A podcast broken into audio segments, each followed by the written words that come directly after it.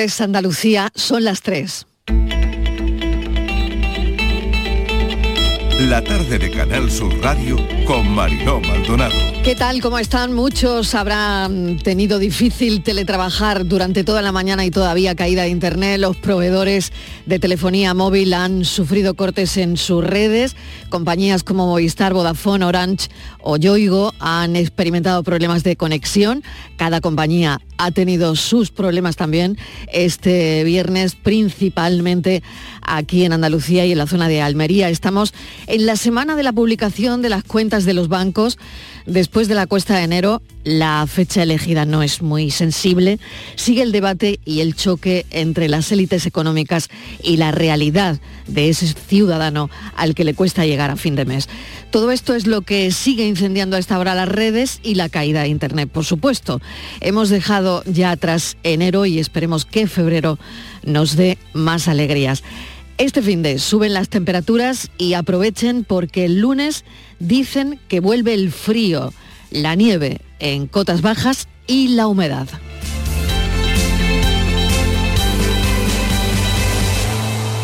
Nuestra primera historia de hoy tiene que ver con otra realidad. Verán, fin de semana y en las zonas donde llegan los partidos de liga, los colectivos vecinales no paran de quejarse sobre los botellones en la zona. Desde hace tiempo reclaman que se establezcan lugares, zonas de divertimento y ocio donde dirigir a los aficionados en la previa a estos eventos, darse una vuelta por estas zonas. Después de un evento de este tipo, lo que te encuentras es el olor a orina en la puerta de algunas casas, que es insoportable, restos de botella, vasos por el suelo, coches mal aparcados, y lo que dicen los vecinos es que la percepción que ellos tienen es de clima de inseguridad. Bueno, veremos cómo está la situación antes de que llegue el fin de semana. Segundo asunto, sacrificio, constancia, empeño, son tres palabras que definen a la perfección a Juan Manuel Montilla, popularmente conocido como el Langui. Hay días que las cosas que dice nos vienen fenomenal, nos viene muy bien. En sus charlas no falta ese mensaje para que cada día integremos más las diferencias. Pensemos en cómo saltar los obstáculos y busquemos cómo son los objetivos de algunas personas que siguen sin tenerlo nada fácil para derribar barreras. Luego están los prejuicios, no nos olvidemos. Al hilo de esto, ya saben que la palabra disminuido la quieren quitar de la Constitución. Esto no es nuevo. Disminuidos, minusválidos o discapacitados son palabras que deberíamos desterrar de nuestro lenguaje. Hay muchas razones. Recordar que hablamos de colectivos que no quieren paternalismo, condescendencia ni caridades, pero lo único que necesitan son derechos. Con la de años que lleva una en esto, hoy me he enterado que hay asociaciones de personas con discapacidad que tienen manuales de estilo que mucha gente deberían leer. Usar una expresión u otra tiene un gran simbolismo. El lenguaje no solo nos define, también crea la realidad. Y usar una palabra como adjetivo y no como sustantivo también marca esa diferencia porque el lenguaje lo es todo. Bienvenidos a la tarde. Se salen. Sí, se salen. Se salen. Sí se salen, se salen por la capacidad, por la superación, esfuerzo, talento y actitud. Se salen por sus logros, con ellos la afición grita a darlo todo. Sí, se salen por la capacidad, por la superación, esfuerzo, talento y actitud. Se salen por sus logros, con ellos la afición grita a darlo todo. Y lo mejor está por venir. Se salen. Casualidades no valen aquí. No. Quizás por eso la pasión coge fuerza y peso. Tu día día de motivación queda impreso.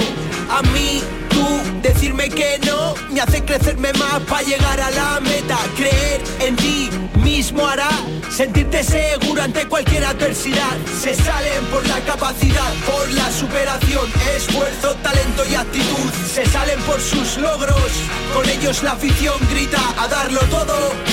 Nada comparable lo que ves en una paralimpiada Motivo justo para empezar a dar la misma importancia Quizás así despierta vierte en la sociedad con la calidad humana de estos deportistas. Se salen y nos lo muestran. Y a preguntas que nos hacemos ellos nos dan respuestas. Así disfruten de que más de una medalla o un puesto se dispute. Se salen por la capacidad, por la superación, esfuerzo, talento y actitud. Se salen por sus logros, con ellos la afición grita a darlo todo. Sí, se salen por la capacidad, por la superación, esfuerzo, talento y actitud. Se salen por sus logros, con ellos la afición grita a darlo todo. Ellos ya han demostrado de lo que son capaces. El Landy se sale a las 4 de la tarde, charlaremos con él, pero como les decía, nos vamos a centrar eh, en un colectivo vecinal que están hartos de la botellona. El botellón no es nada nuevo, esto viene de lejos, pero en este caso estamos hablando de una concentración de cientos de personas en el barrio de Heliópolis, en Sevilla, cada vez que, por ejemplo, juega el Betis. en un rato, a partir de las 5, van a estar en el Parque del Guadaira recogiendo vidrios rotos que han quedado después de la botellona. Y allí precisamente hoy ha estado Javier Moreno, mesa de redacción. Bienvenido, Javier. Hola Marilo, ¿qué tal? ¿Qué te has encontrado? Pues mira, es muy fácil realmente ponerse en la piel de estos vecinos que llevan años denunciando la, la inacción, por un lado del ayuntamiento y de alguna forma también del club, ante unas demandas que a mí por lo menos hoy me han parecido bastante, bastante lógicas. ¿no? Primero fue en la famosa calle Tajo, para quienes no conozcan Sevilla, en el barrio de Leópolis, frente al estadio Benito Villamarín. De ahí sacaron la botellona después de la pandemia y se trasladó a ese parque. Pero los días de partido, como ocurre en el entorno de otros muchos estadios, las concentraciones hay que decir que no tienen ningún tipo de, límite. Y no solamente en ese parque donde he estado esta mañana con los vecinos. Mira lo que nos contaba Ana María Ramírez sobre lo que ocurre muy cerquita, en las siete calles. No solamente es la basura que siempre dejan, eh, sino también los eh, orinaderos, ¿no? Porque se convierten todas estas calles en orinaderos. Y los fines de semana parece que eso se queda ya en el ambiente y los chavales de toda esta zona, de todos estos barrios también aledaños, se van a, esta, a estas calles eso es lo que nos contaban. Hoy estaba todo limpio aparentemente, pero hemos visto esos vidrios rotos, esos cristales, que son los que van a recoger por, por la tarde. Hablaban de orines, de botellas, de bolsas de plástico. Nos contaban de otra asociación que, que además muchos jóvenes, Mariló, aprovechan el ambiente de los partidos para ir allí a beber y que incluso se quedan durante el partido. Quiere decir que no van a ver el fútbol, van porque simplemente hay una botellona en la previa del partido. No es que vayan a Heliópolis eh, a, a ver el fútbol, por tanto, a las 5, dentro de un ratito, van a recoger vidrios para demostrar una vez más que no se están quejando de puro vicio. Antonio Fajardo es presidente de la Asociación Parque Vivo de Guadaira. Bienvenido, Antonio. Hola, ¿qué tal? Buenas tardes. Gracias por acompañarnos. Bueno, a las 5 se vuelven a movilizar, como está contando mi compañero Javier Moreno. Sí, sí, a las 5 hemos quedado para hacer una recogida simbólica de los vidrios que se quedan en la pradera del Parque de Guadaira donde se celebra un botellón desde hace ya un año. Claro que simbólico, Antonio, es esta tarde, pero que lo que os encontráis eh, normalmente, mm, bueno, pues es lo que hemos contado, botellas, bolsas de plástico, vasos, eh, cristal, ¿no? Y, los, el olor, ¿no? El olor de, de la gente que orina también y muchas veces en algunos edificios cercanos, ¿no? en el portal. Bueno, eso sucede eh, en, todo el entorno del, estadio del Betis los días que hay fútbol. Eh, hay la costumbre desde años de mm, un encuentro previo, pero lo que antes era tomarse una cervecita en un bar se ha convertido ahora en una gigantesca botellona eh, que antes se celebraba en una calle del barrio y que ahora se ha trasladado a un parque por una decisión municipal. A nosotros nos parece absolutamente inadecuado que un espacio verde eh, sea el sitio elegido para mm, soportar este tipo de actividad, porque aunque se recogen los restos por parte de la empresa pública, al ser una, un espacio que es una pradera y romperse el cristal, quedan mm, eh, cristales clavados en la tierra que son prácticamente imposibles de detectar. Y ya ha sucedido algún corte de algún niño jugando que se ha caído mm. o algún animal alguna mascota que ha sufrido cortes en sus patas por, por culpa de, esta, de estos restos. Antonio, ¿qué leyes amparan las reclamaciones de, estos colectivos vecinales? Me imagino la ley antibotellona, la ley del deporte, creo que nos contaba en alguna ocasión, que incluso que obliga a los clubes ¿no? a hacer controles de alcoholemia para que las personas bebidas no entren, no solo en este estadio, en, cualquiera y que eso se, incumple, ¿no? Sí, efectivamente, em, se incumplen varias, varias leyes y ordenanzas. Primero, la, la ley andaluza que prohíbe este tipo de actividad, consumo de alcohol en, espacios públicos. Luego se incumple la ley del deporte, que mm, prohíbe mm, tasativamente que entre ninguna persona a un, espectáculo deportivo con síntomas de, embriaguez eh, y, que por tanto se le obliga a los clubes a realizar eh, pruebas de alcoholemia mm, en cuanto que lo que se está sucediendo en esta eh, en el entorno del campo del Betis es el consumo de cantidades ingentes de alcohol antes de entrar al estadio, por una parte de los asistentes, claro. No había que obligar a todo el mundo a hacer la prueba de alcoholemia, sino simplemente a las personas que presentan claros síntomas y evidencias. Y creemos que si se realizara esta prueba, eh, muchos se lo pensarían de tomarse tres cubatas antes de entrar a un campo de fútbol, eh, porque perderse el partido creo que puede ser lo peor para un aficionado. Y en el caso también hay una... sí, sí, disculpa, sigue Antonio, sigue. Sí, también hay una ordenanza municipal que eh, mm, deja muy claro qué actividades se permiten y qué no dentro de un espacio verde.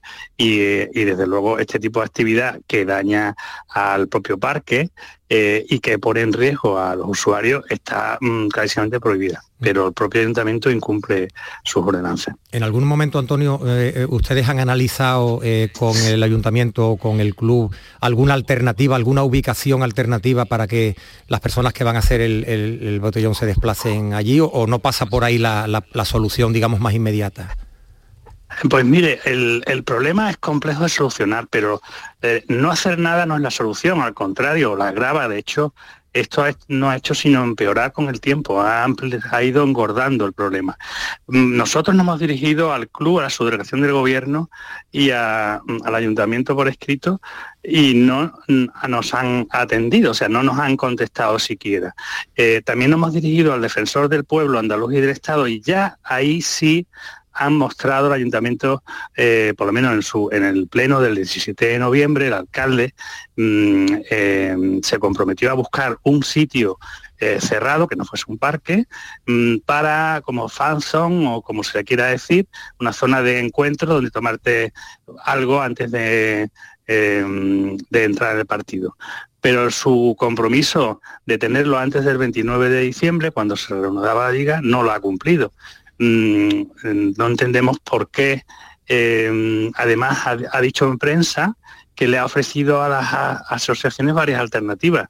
No se ha dirigido a nosotros, pero tampoco a ninguna de las que conocemos del barrio eh, mm, con alternativa alguna, con lo cual pensamos que ese puede ser un primer paso y luego, por supuesto, intentar cumplir la ley eh, que impide el consumo de alcohol, por lo menos las condiciones que se hace en estas eh, botellonas, que son con gran despliegue de botellas de alcohol de, alta graduación, hielo, en fin, son un, aparataje impresionante el que se monta aquí. La venta de alcohol, yo tenía entendido, ¿no? Que está prohibida en las instalaciones deportivas, pero claro, eh, se supone que fuera ya y a cada uno, ¿no? Entiendo que es así, no lo sé. Eh, bueno, no, mm, eh, lo que no se puede vender es alcohol para la calle. Eso es. Eh, sí, por supuesto, tú puedes comprar alcohol que quieras, pero mm, bueno, nosotros pensamos que lo excepcional del caso, eh, mm, porque mm, no solo se deteriora el parque, sino que supone un riesgo para los propios asistentes.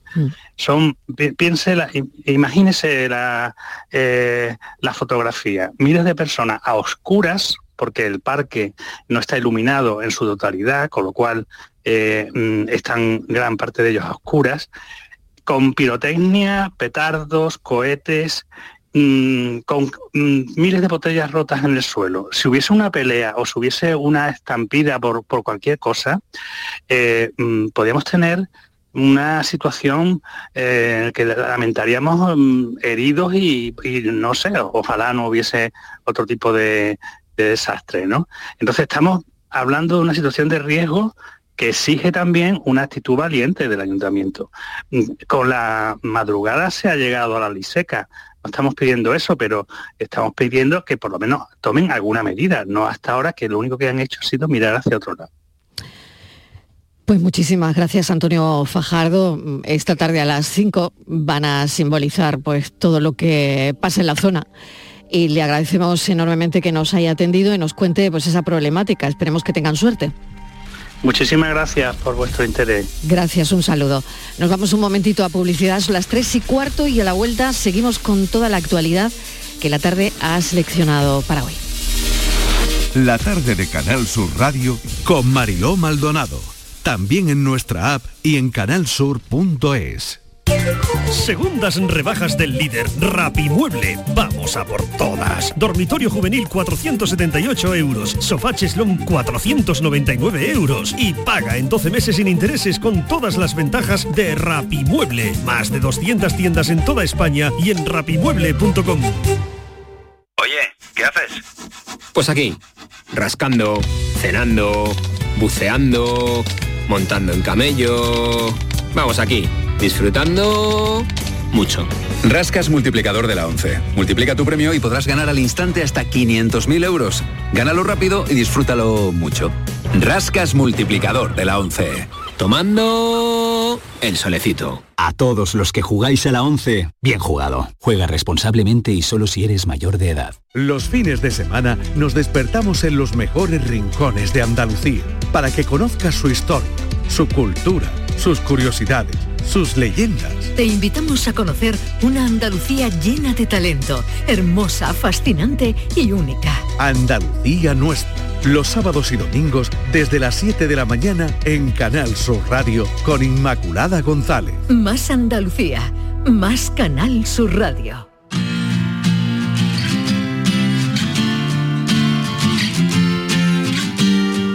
La tarde de Canal Sur Radio con Mariló Maldonado. Y miren qué historia, la de Laura, una joven de 34 años con ceguera que ofrecía alojamiento a estudiantes de la Universidad de Sevilla dentro de un programa de convivencia. Y claro, se preguntarán por qué ha sido noticia. Claro, yo se lo he preguntado también a Javier esta mañana.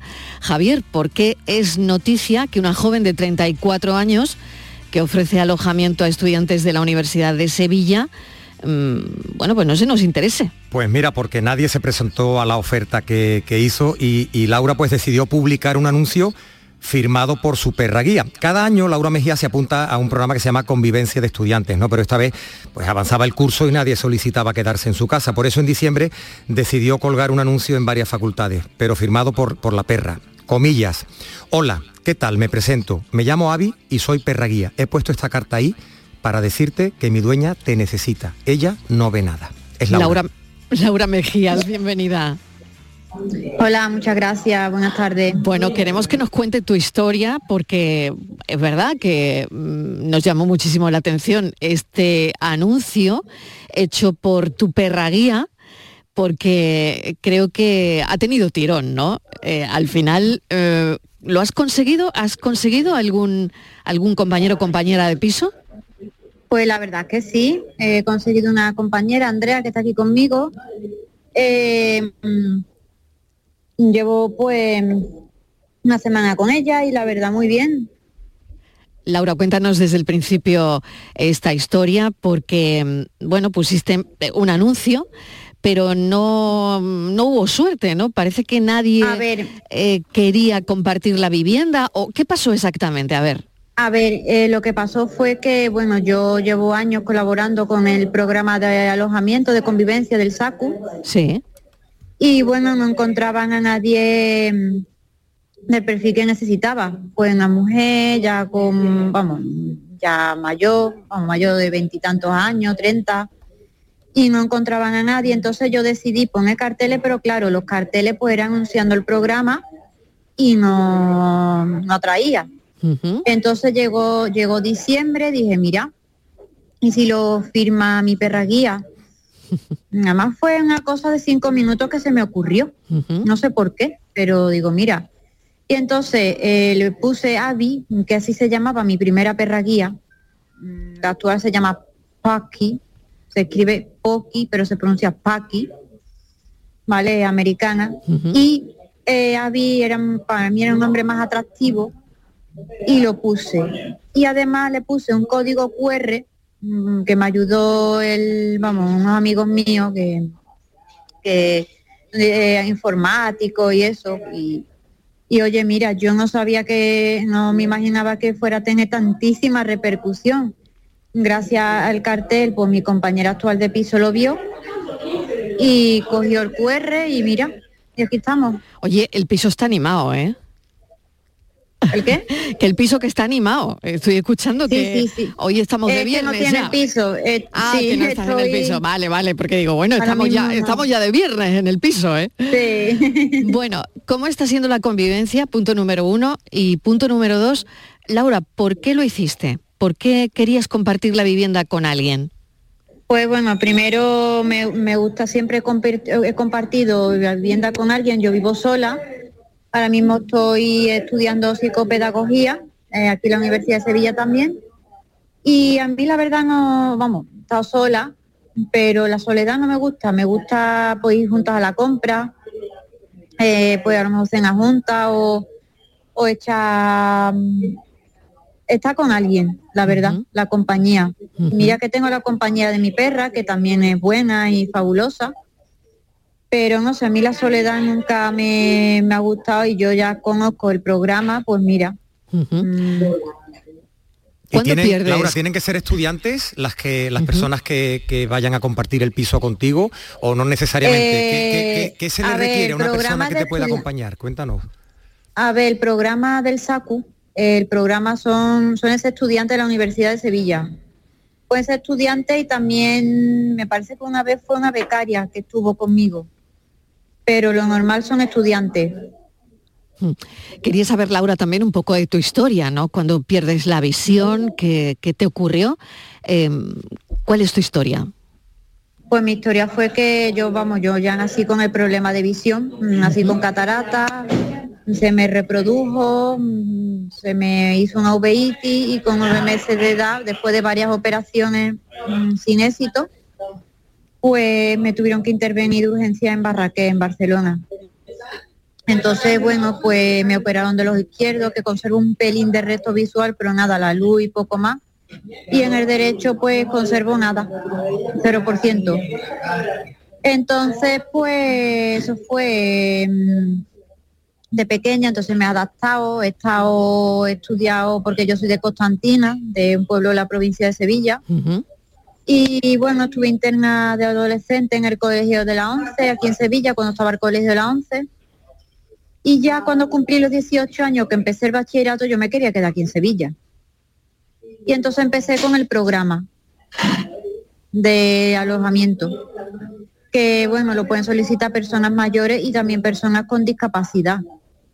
Y familias pues monoparentales también, vamos. Bueno saberlo. Mm. Laura, pues te deseamos mucha suerte. eh, bueno, mm, qué bien, ¿no? Que te sientes menos sola, ¿no? Y, La verdad y que bueno, sí. mm, has conseguido lo que lo que querías. Te dejo que, Pues que sí. sigas con tu viernes, disfrutando. Venga, Un beso gracias. enorme, mucha suerte, Laura Mejía. Gracias.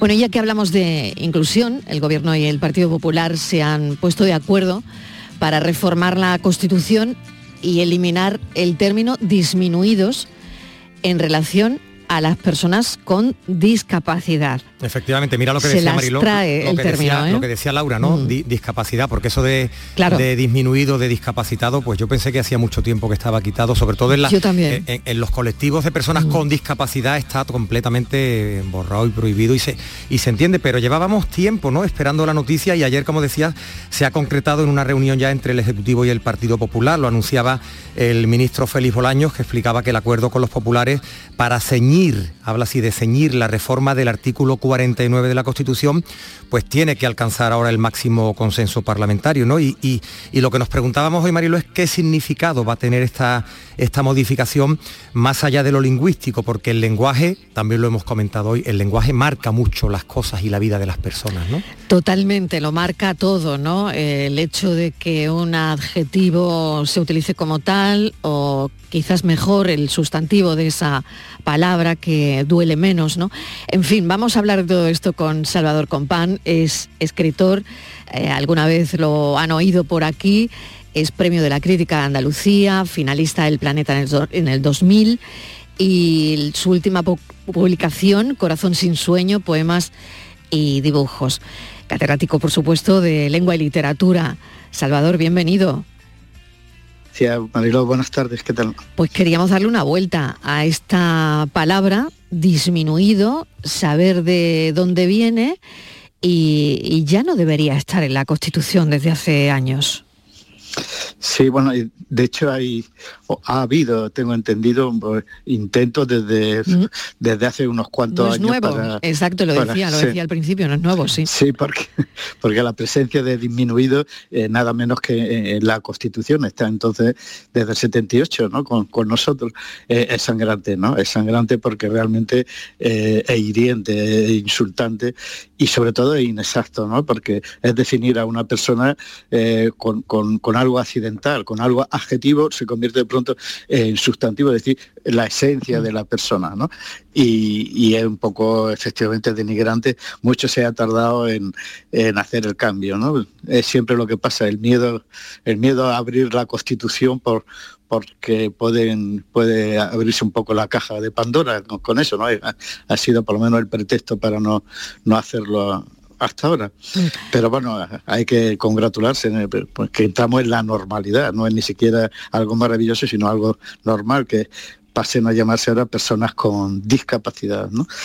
En este caso, con, personas se hace hincapié en, lo realmente sustantivo, en, la esencia, en, el núcleo, en algo tan complejo como una persona que accidentalmente pues tiene, tiene, tiene carencia, ¿no? Pero ya queda como algo adjetivo, ¿no? Que no, que no atañe a la complejidad misma de la persona.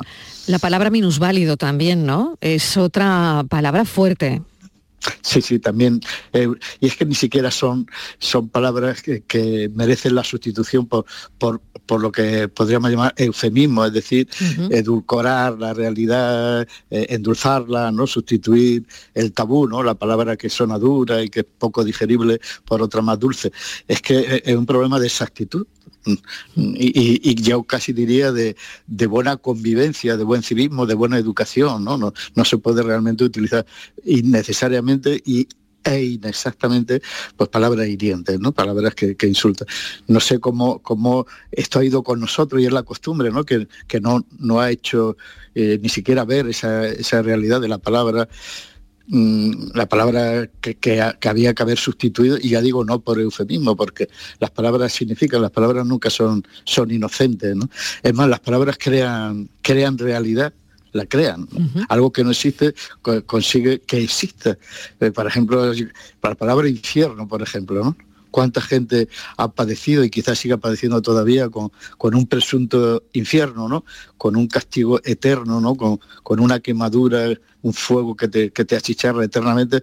Y bueno, eh, mm, la- una palabra de algo que no existe, hasta Juan Pablo II llegó a decir, ¿no? Cuando hablando de es cátedra, como hablan los papas, que, que era, que era, no era un lugar, el infierno, sino que era una situación de alejamiento de Dios o algo así, ¿no?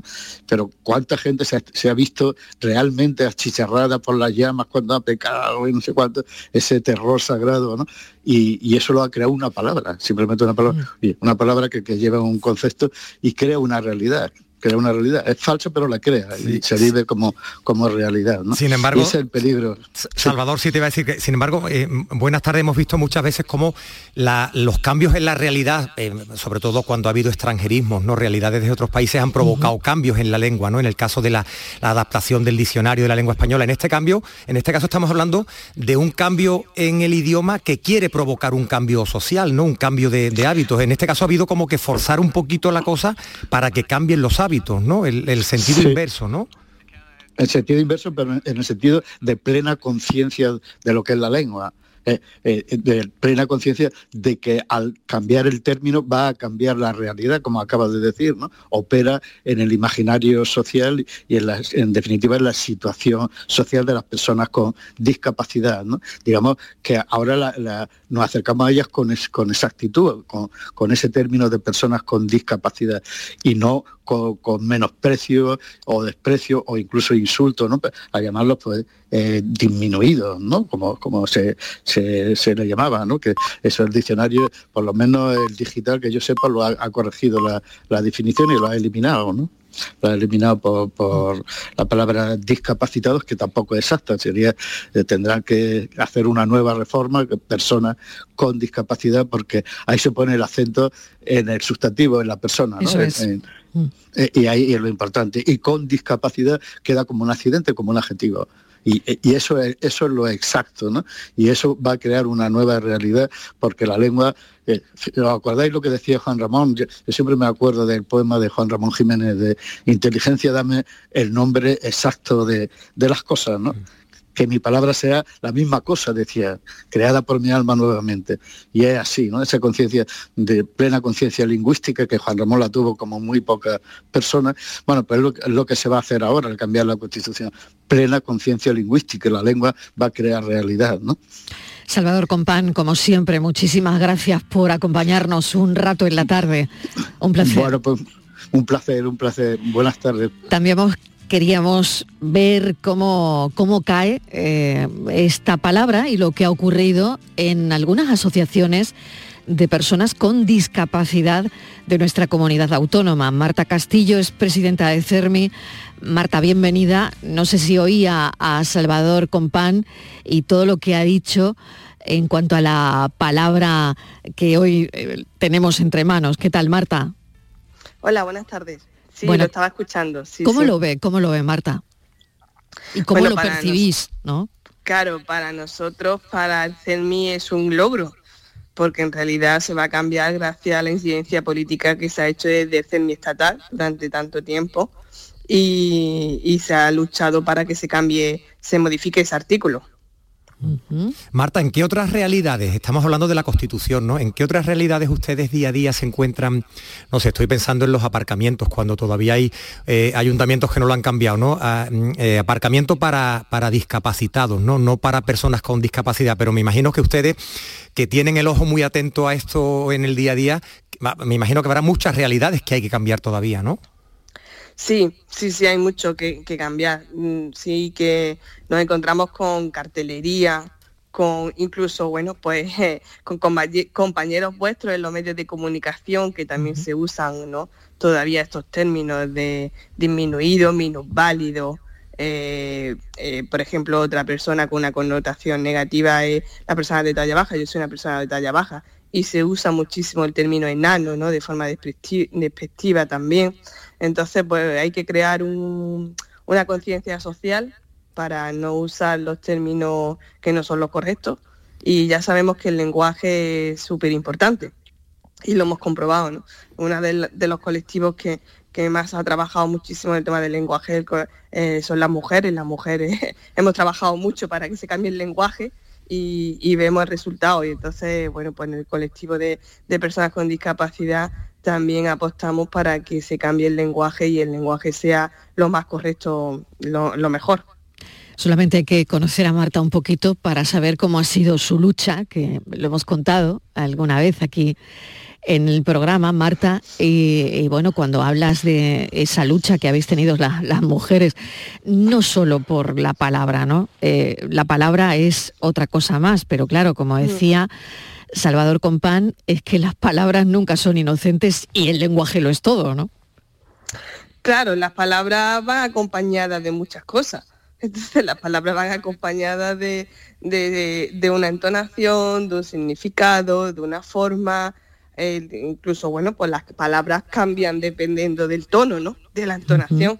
Entonces, el, el, término para nosotros disminuido, un término totalmente anticuado, que bueno, pues en su momento fue el que estuvo, como todo, pero que hay que No, no, lo peor es que sigue estando en la Constitución. Claro, Marta, eso es lo peor, ¿no? Lo peor es que está ahí eh, en la Constitución, ¿no? Claro, lo peor es que está ahí, lo peor es que se cambia todo cuando se quiere cambiar, se modifican, se hacen reales decretos, se cambia mm, leyes, se crean leyes nuevas y esto eh, parece tan difícil, ¿eh? parece tan difícil de, hacer y de conseguir y bueno, y ojalá que se cambie ya, ¿no? Se modifique, que, sea así, que se modifique ya.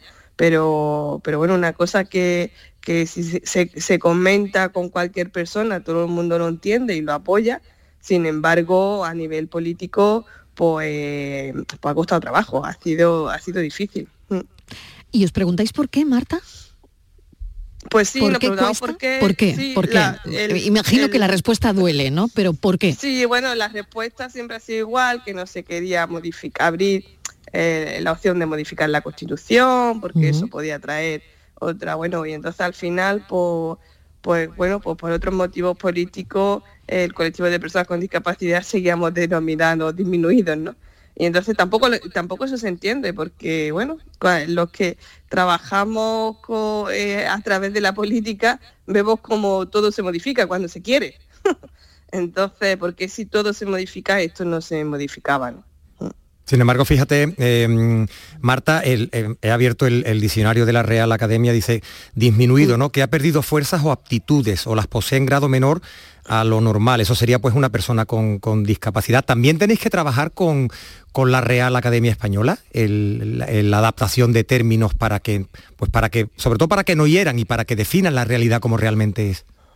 Sí, sí, desde, ya te digo, desde el CERMI estatal, que es la entidad que representa toda la entidad de personas con discapacidad y las personas con discapacidad, eh, hace una labor eh, total mm, de incidencia política y una labor de concienciación y, de estar, de estar ahí pendiente de, dónde hay que, bueno, pues dónde hay que trabajar, dónde hay que influir y dónde hay que, hacer para que eh, la denominación nuestra de personas con discapacidad se nos denomine así, persona con discapacidad. Y no solo eso, sino en otras corrientes también dentro de la discapacidad, pues se usa mucho el término de diversidad funcional, con la cual desde el CERMI pues tampoco se está de acuerdo con esa terminología y es una labor, sí, es una labor importante que hay que hacer. Y cuando se habla una, una duda de, otras capacidades o capacidades especiales, ¿eso es mm. correcto? En eso, mira, eh, yo te voy a dar mi opinión, ¿no? Como mi opinión, como mi opinión, eh, todo el mundo tiene distintas capacidades, ¿no? Porque no, no o sea, todos somos diferentes. Entonces, cuando dice, es que son personas con otras capacidades, claro, todos tenemos otras capacidades por supuesto. Todo el mundo tiene otras capacidades, pero nosotros tenemos una discapacidad porque hay una sociedad que no está adaptada a nosotros. Si la sociedad estuviera adaptada y fuese accesible para todos, no tendríamos una discapacidad, seríamos personas, no seríamos personas con discapacidad. Yo tengo una discapacidad, y hablo eh, de mí para que sea un poco más visual, porque yo mido 1,30. Al medir 1,30, todo aquello que, de, que donde yo pueda hacer mi vida normalizada, independiente, no la puede hacer, me causa una discapacidad. Porque me causa no hacerla yo de forma autónoma. Sin embargo, el que mide 1,60 sí la puede hacer, ¿no? Pues ahí está la diferencia. ¿Tengo otra capacidad diferente a otra persona? Sí, porque a lo mejor yo tengo una capacidad para, no sé, para estudiar o para pintar, que otro no la tiene, y otro tiene una capacidad impresionante para pintar cuadros o cantar, que yo no la tengo pero el otro no significa que, que ni que los dos tengamos discapacidades ni que no tengamos discapacidad. Está clarito, está clarito. Está clarísimo y qué bien está, eh, como mm, Marta Castillo lo está explicando, la verdad, que es impresionante. Yo, fíjate, no tengo ninguna capacidad para el dibujo, dibujo fatal, por lo tanto sería una discapacitada para dibujar, ¿no? Claro, pero eso no significa que tú no puedes, claro, o sea, claro, dicen capacidades diferentes, pues entonces estamos todos. Entonces, o todos somos personas con discapacidad o nadie es persona con discapacidad. Claro, claro, claro. Eh, Hemos entendido perfectamente mm, y ha mm. sido muy gráfico. Marta mm. Castillo, mil gracias, como siempre, presidenta de CERMI. Queríamos saber esta palabra, cómo se percibe en las asociaciones, por ejemplo, esta que ya se va a desterrar, la de pues por ejemplo, minusválido o disminuido, ¿no? Y queríamos saber cómo cae esta palabra en las asociaciones de personas con discapacidad. Muchas gracias, Marta. Un abrazo. Gracias a vosotros, gracias por dar voz a las personas con discapacidad. Muchas gracias. Nos ha quedado meridianamente claro, Javier, cómo a partir de ahora, a partir de ahora tenemos que hablar de esto y, y ojalá pues todo el mundo tenga este lugar común en el lenguaje que lo es todo, ¿no? Para construir la realidad con justicia, como debe ser para todos, ¿no? Con sus discapacidades, para todos, para todos. Eso es. Buen fin de semana, Javier. Un abrazo, buen fin de semana para todos. Cuídate mucho, hasta el lunes. Hasta ahora.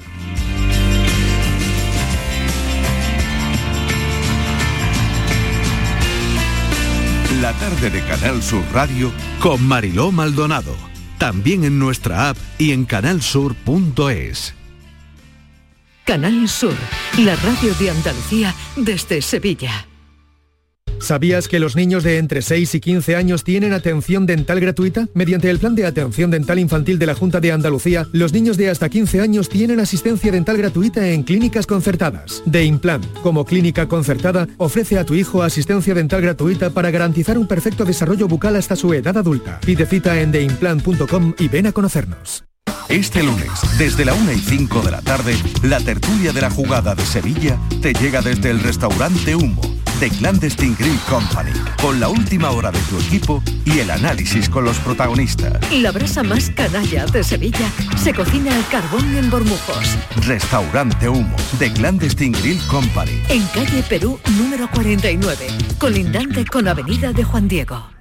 Todo el resumen de la actualidad del fin de semana lo tienes en Noticias Fin de Semana Sevilla. Lo que necesitas conocer del entorno más cercano con la información local más útil. Noticias Fin de Semana Sevilla. Sábados y domingos desde las dos y media de la tarde. Canal Sur Radio. La radio de Andalucía. Este fin de semana volvemos a disfrutar de la radio contigo en Gente de Andalucía, con todo lo que nos ofrece nuestra tierra y con su gente. Déjate seducir por todo lo que tenemos y síguenos. Gente de Andalucía, con Pepe de Rosa. Este fin de semana desde las 11 de la mañana en Canal Sur Radio. Más Andalucía, más Canal Sur Radio.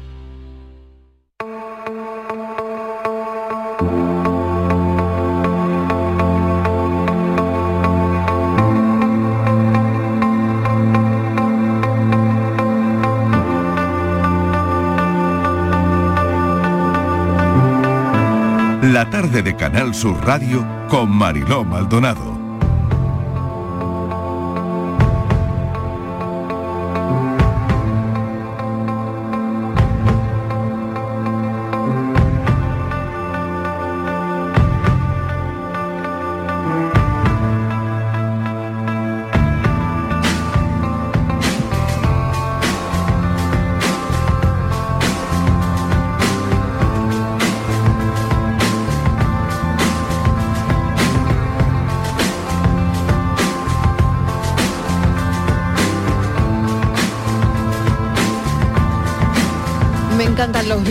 Porque la gente más joven se acerca a la radio para charlar, son los millennials. Bueno, ya tenemos aquí un batiburrillo eh, millennials, eh, Centennial. centennials y, y más senials, ¿no?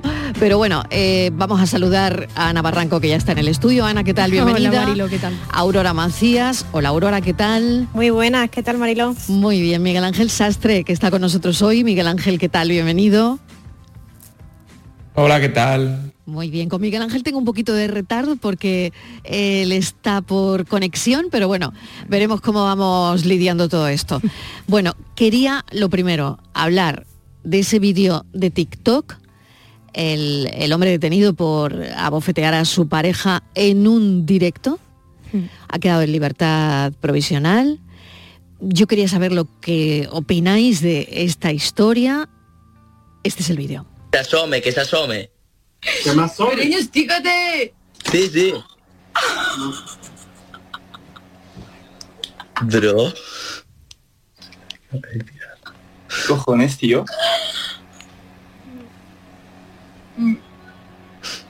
Bueno.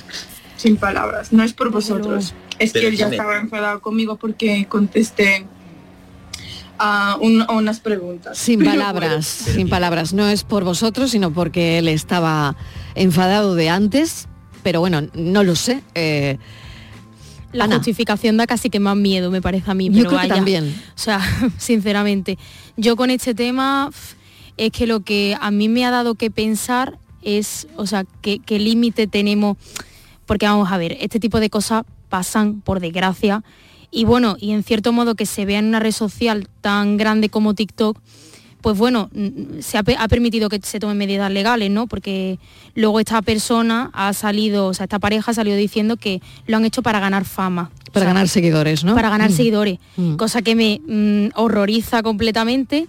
Y bueno, el juicio, para aquí los oyentes que nos estén escuchando, creo, tengo entendido que el juicio se celebra este mes, el 24 de este mes creo, y están barajando pues darle un, o sea, un año de prisión para, para, este, para este chico. Entonces, pues me horroriza, la verdad. Yo quiero saber qué opinan aquí Aurora y Miguel también. Venga, Aurora.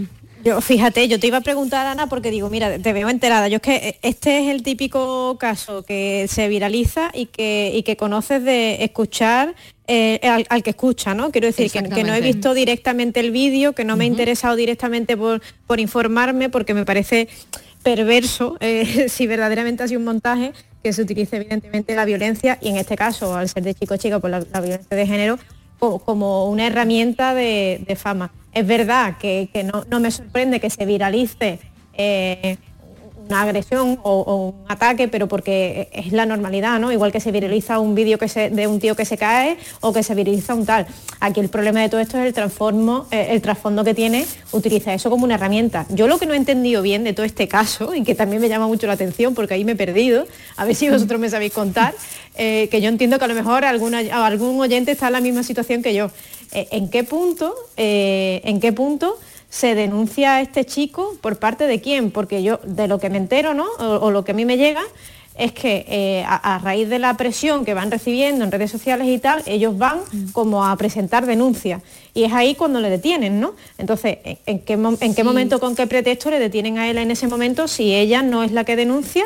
O sea, puede ser una denuncia pública colectiva lo que motive que alguien se quede privado al final de libertad que, evidentemente ¿no? tiene justificación lo que, lo que ella está diciendo, ¿no? Mm. Claro, según yo he leído, ha sido a raíz de Twitter, no sé, pero claro, no entiendo que gente particular, usuaria de Twitter que ha visto esto porque se ha viralizado, haya denunciado. Yo entiendo que no. O sea, me da la sensación. De oficio. Entiendo que será de oficio, Miguel Ángel, ¿cómo lo ves tú? Claro, a mí me entra la misma duda que Aurora, porque yo también he leído por ahí que igual el vídeo era un montaje, pero en el caso de que fuese un montaje me parece también igualmente grave. Porque el, se banaliza, ¿no? La violencia. claro. primero que se banaliza y segundo que das pie a que otra gente haga una cosa parecida. Hmm. Y al final creas un efecto en el que todo el mundo empieza a no darle la importancia suficiente al, tema en sí. E, y después también coincido con Ana, casi que da más miedo la justificación que el hecho en sí, que el hecho en sí obviamente es muy condenable, pero la justificación por parte de la chica, de decir, no, es que estaba enfadado. Ahí es donde yo creo que está el problema. Entonces, en resumen de todo esto, yo creo que lo, que hay que hacer es primero hacer un llamamiento a que en redes sociales el contenido que se suba, obviamente cada uno tiene la libertad que, quiere, pero no se puede hacer apología de delitos si es que fuese una cuestión de un montaje. Y segundo, por otro lado, sí que coincido con Ana en el sentido de que si esto sirve, si es que ha sido un caso de verdad, sirve para que lo hayamos conocido y se haya denunciado, pues en ese sentido, pues bueno, sí que sacamos algo positivo de ello. Yo no sé si esto mm, tiene algo que ver, pero ayer un estudio de UNICEF decía que los adolescentes españoles, por ejemplo, están cada vez menos preocupados por el machismo. Em, este problema en el año 2019 ocupaba el primer puesto entre las preocupaciones de los más jóvenes y en dos años, dos años más tarde, ha caído a la decimotercera posición. Los asuntos más importantes, entre una lista de 32 opciones, son los efectos de la pandemia, como primera preocupación, mm. la guerra de Ucrania, la economía, el cambio climático y medio ambiente y, eh, y contaminación. ¿Cómo lo veis? ¿Cómo lo ves, Marta? Bueno, a ver, yo creo que de primeras aunque parezca que vaya a tirarme un poco piedra sobre mi tejado, porque yo me considero que soy una persona bastante defensora y bastante crítica en el sentido de la violencia de género, de cualquier tipo de violencia, como hemos comentado aquí los compañeros, pero de la violencia de género especialmente, ¿no? En mi caso. Pero sí que es cierto que me da la sensación de que estamos como muy cansados en sentido de que muy saturados Mm. de la cantidad de información.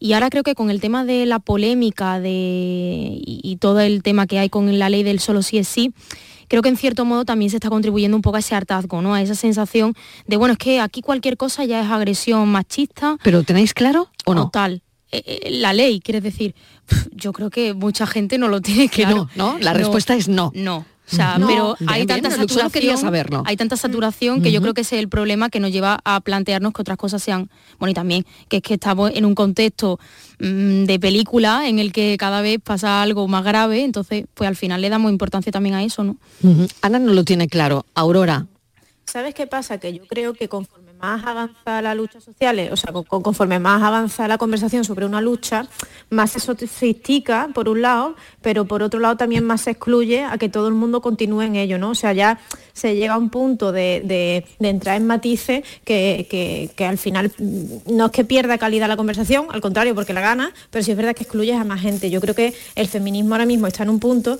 en el que se han incorporado tantas voces y se han incorporado tantas opiniones eh, que, que se está perdiendo el foco. Cuando hay una desigualdad de base, que sigue siendo el problema, y cuando hay un problema también de violencia, ¿no? que sigue siendo un problema, eh, y que parece superado, y estamos ahora discutiendo, eh, no sé, si una persona, que también tiene que ser un debate, ¿eh? no, no- no me no, no me malinterpretéis, pero creo que sí que se pierde el foco cuando, yo sé, cuando se, cuando se habla de la incorporación de un colectivo trans en el movimiento feminista o cuando se empieza a teorizar ¿no? sobre, eh, yo qué sé, el neofeminismo. Es que ya la cosa ha llegado a tal extremo eh, que la conversación empieza a ser un poco inalcanzable para todo el mundo y conforme eso pasa, pues entran a la ristra un montón de temas nuevos, ¿no? Que son los que cogen el foco. Es que el del medio ambiente es la lucha principal, yo creo ahora mismo de la generación, cuando era hasta hace una- unos años, ¿no? Como tú decías y como indicaba también el estudio, el feminismo lo principal. Pero bueno, es que se supera esa conversación social y no se supera el problema,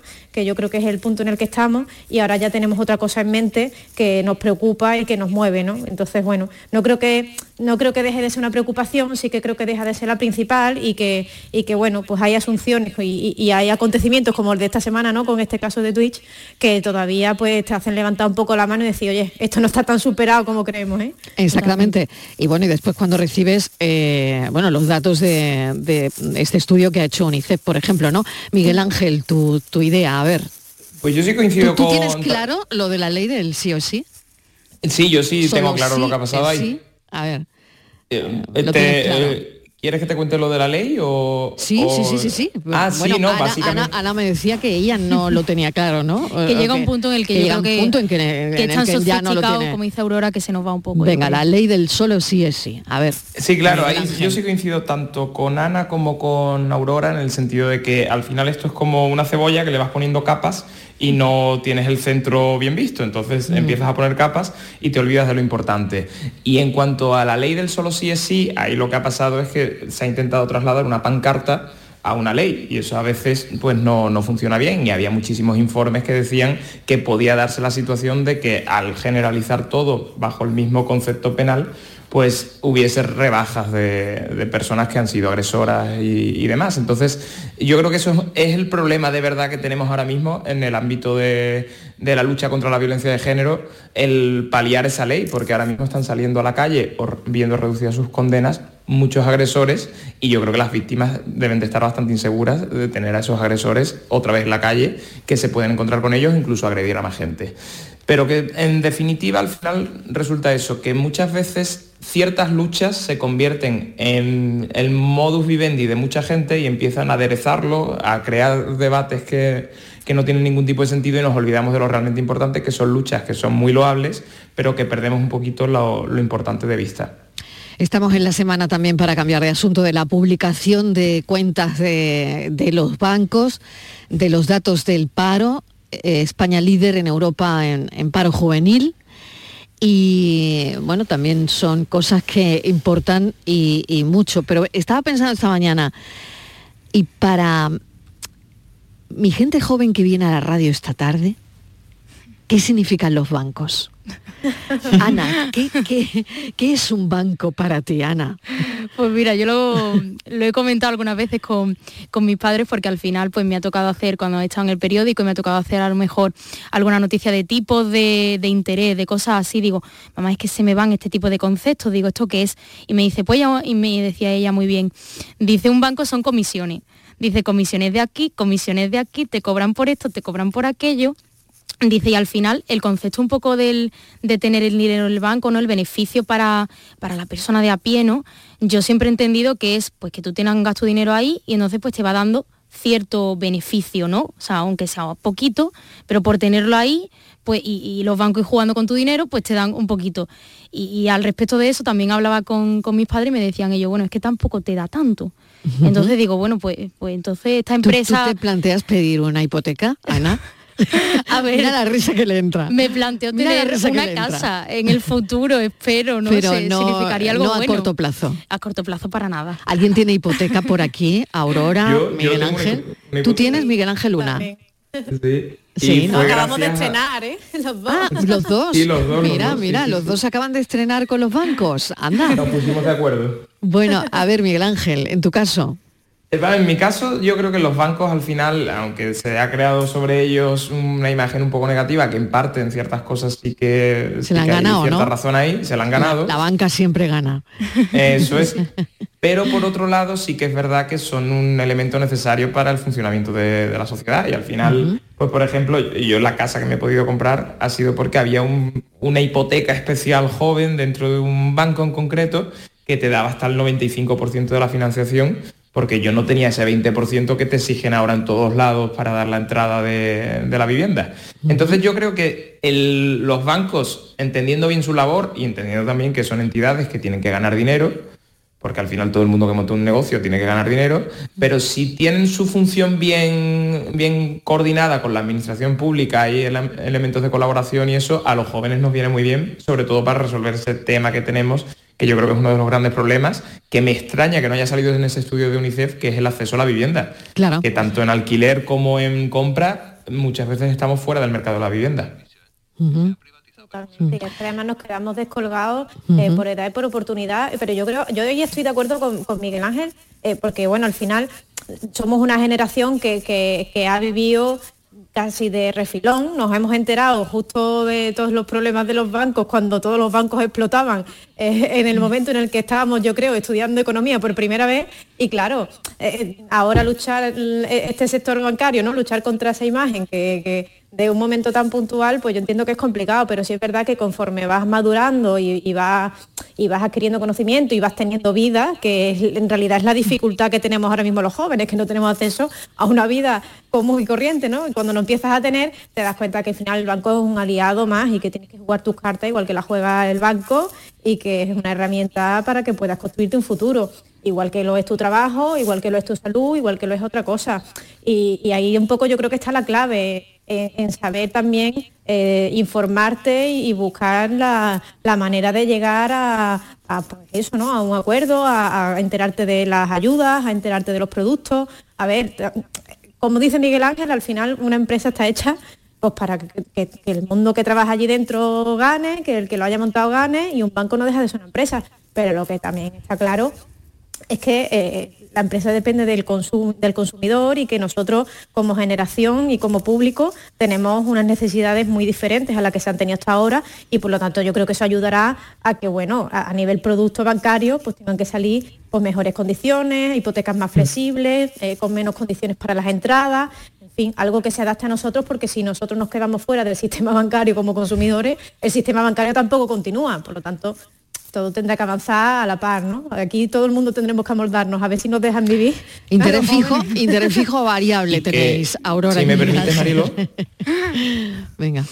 Sí, que también no solo un joven que se compra una vivienda, cualquier mm. autónomo que monta un negocio normalmente también tiene que tirar de un banco para, para desarrollarlo. Entonces, pues bueno, al final son herramientas necesarias, pero que sobre todo yo creo que las administraciones tienen que hacer un sistema de control sobre ellos para que no se salgan de la legalidad que en algunas ocasiones ha pasado. Bueno, pues hemos tratado también hoy, nos ha dado tiempo el tema de los bancos, pero voy a acabar con música, ¿no? El eh, Benidorm Fest, que lo está siguiendo. ¿Lo está Bueno, siguiendo Ana? Yo la verdad que no estoy echándole mucha cuenta, sinceramente. Ya será en el momento en el de la final, tal, decir, a ver, a ver qué nos representa Eurovisión. He estado escuchando cosillas, por ejemplo, esto que estamos escuchando, lo he estado escuchando hoy. ¿Y qué tal? Pues mira, he estado leyendo que tiene referencias del romancero gitano, de Lorca, de tal. Digo, bueno, ¿Quién es? ¿Quién es? ¿Quién canta? Que yo estoy un poco Paloma. perdida. Paloma, sí, Paloma. Blanca Paloma. Blanca Paloma. Blanca Paloma, eso, ajá. eso. Que ya se presentó el año pasado, recordarlo. O sea, ya, Ah. ella fue Ah, una de bueno, las o sea que tú candidatas. estás siguiendo el tema, Aurora. Este año, este año estoy boicoteando, porque los otros dos años no ganó quien yo quería, así que estoy Ah, un poco ofuscada. bien, pero bueno, bien. de rebote siempre te enteras, ¿no? Y también es un tema que te llega de Aurora, vida. ¿tú eras de las tanchugueiras?